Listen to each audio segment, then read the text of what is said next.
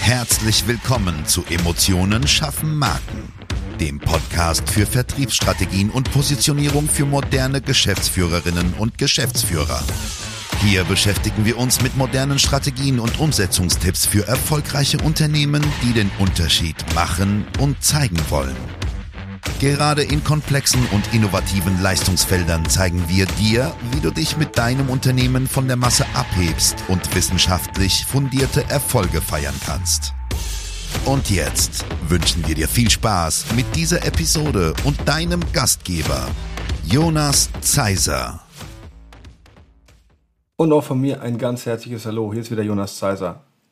Heute geht es darum, warum deine CI keine CI ist und was du tun solltest. In der letzten Folge habe ich dir versprochen, dass wir eine Art Doppelfolge machen. Da war das Thema, was sollen deine Kunden über dich denken, wenn du den Raum verlassen hast.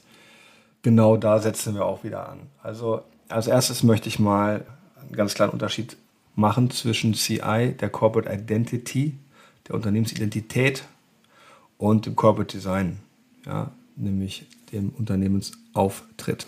Das Corporate Design ist eigentlich die, die Summe aus ja, Werbemitteln, aus Logo, aus Grafiken, die du siehst, aus Farben, aus Typos, also Schriftarten, die die Firma verkörpern sollen. Ja, und das Thema Corporate Identity ist so viel mehr als das. Corporate Identity ist alles, was der Kunde wahrnimmt da draußen von deinem Unternehmen. Das heißt, Außenauftritt der Mitarbeiter, Sprache, Gebäude, ja, äh, was viele vernachlässigen. Also Themen wie ja, Luxusgüter, Themen wie Events, Themen wie die Corporate Identity ja, beinhaltet aber auch Sachen wie Mitarbeiterbindungsinstrumente.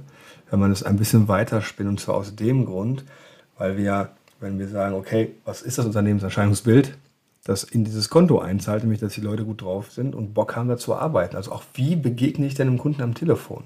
Ja? Die Corporate Identity ja, beinhaltet auch noch Themen wie Corporate Culture und so. Da kannst du natürlich jetzt äh, dich zu Tode definieren.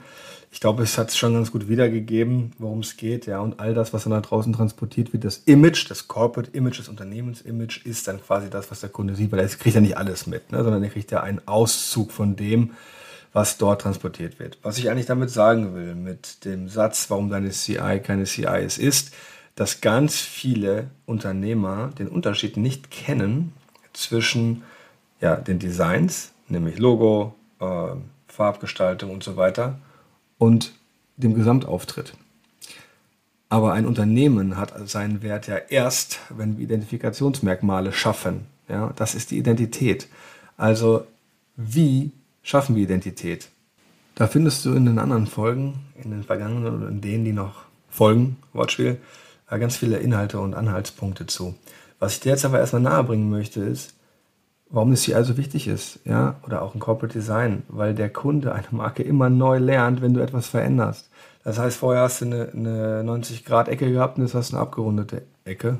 Weiß ich, gibt's nicht. Dann ist das für den Kunden unterbewusst ein neues Element. Ja, also sofern deine Marke einen gewissen Bekanntheitsgrad erreicht hat. Frag dich immer, ist deine CI konsequent genutzt oder habe ich vier verschiedene Grüntöne? Begegnen uns immer wieder, ja, ist ja nicht so schlimm, weil äh, ist ja auch grün. Nein, ist total schlimm. Und das ist nicht, weil das unser Job ist, sondern es ist total schlimm, weil du im, im Gehirn deines Konsumenten Verwirrung stiftest. Dann kannst du auch rot nehmen. So hart das klingt. Ja. Dann kannst du auch rot nehmen. Wenn er rot-grün blendet, ist es auch egal. Aber es sind komplett verschiedene Dinge für deinen, dein Unternehmen betrachtenden Kunden. Ist die Bildsprache aktuell oder sind die Fotos von vor zehn Jahren, auch, auch solche Kunden haben wir, wo dann das Bild sieht natürlich besser aus, wenn man noch ein bisschen schlank und rank ist. Aber das Thema ist, wenn du dem Kunden dann im Zoom-Termin oder live gegenüber sitzt, wäre es ganz cool, wenn deine erste Frage nicht ist, wer ist denn der aufgedunstene Kollege da? Der sah doch viel sportlicher aus, als ich ihn auf dem Foto gesehen habe.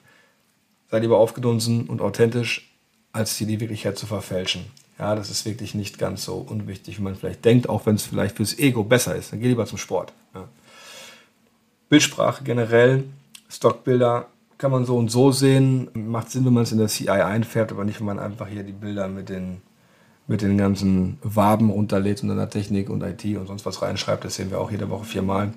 Schau, ob du das abgrenzend in deinem Unternehmen eingesetzt hast. Ja. Wie stark wird die Positionierung durch deinen Firmenauftritt deutlich? Was wird da gemacht? Ja? Und jetzt doch nochmal zu identitätsstiftenden äh, Elementen. Ja? Tragen deine Mitarbeiter Erkennungsmerkmale des Unternehmens? Gibt es einheitliche Kleidung? Also ich rede nicht nur von Logistikern, sondern ich rede auch von Hemden mit Bestickung. Dann hat man doch etwas, was eint. Menschen sind Herdentiere. Bitte merken, ja, und wenn er sagt, ja, will ich nicht tragen, dann frag dich doch mal, ob das der richtige Mitarbeiter ist. Weil wenn er sagt, ich will kein Hemd von, von meinem Unternehmen tragen, was mir hier Butterbrot und Bierchen bezahlt, dann bin ich mir ziemlich sicher, wenn man den jetzt nicht überzeugt kriegt, weil er, oder wenn er kein besseres Argument hat, dass er gerne ein Polo hätte, dann ist er da einfach an der verkehrten Adresse. Der kämpft nicht für dich. Das brauchst du halt. Ja. Und das wird er auch in Richtung Kunden zu transportieren, wenn er in Kundenkommunikation ist. Warum sollte er da anders sein als bei dir, wo er sich vielleicht lieber verstellt hätte? Ja.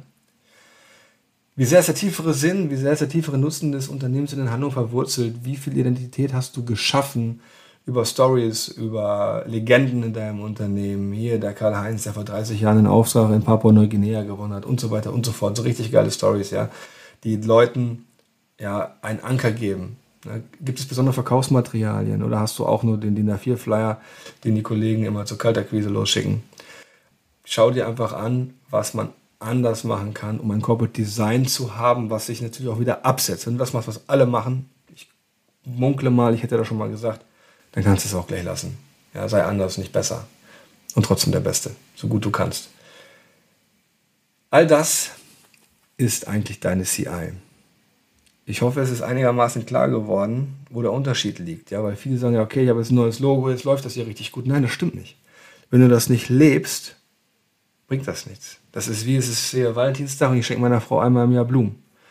Dann die Frage ist doch, wie man permanent an der Geschichte feilt und strickt. Ja, also schau genau, wie du das vertiefen kannst. Schau genau, wie deine Unternehmensidentität, deine Corporate Identity nach außen wirkt, wie sie aufgenommen wird, um auch wieder äh, in der sprachlichen Stilistik der vorherigen Folge zu bleiben. Und was es denn auslöst, ja, und dann am Ende des Tages, was deine Kunden über dich denken sollen, wenn du den Klammer auf virtuellen Klammer zu Raum verlassen hast. Weil das ist am Ende das, was auf dein Bankkonto einzahlt. Sei modern, sei frech, wenn es deine Branche zulässt, sei pfiffig. Um Himmels Willen, sag deinen Leuten Bescheid, dass die dann genauso sind. Und das kannst du halt über Merkmale wie Kleidung, ähm, Events, Bindungsinstrumente und so weiter und so fort. Wenn du Fragen hast, wie man das macht, äh, melde dich gerne. Ich freue mich. Und bis dahin wünsche ich dir eine wirklich gute Zeit.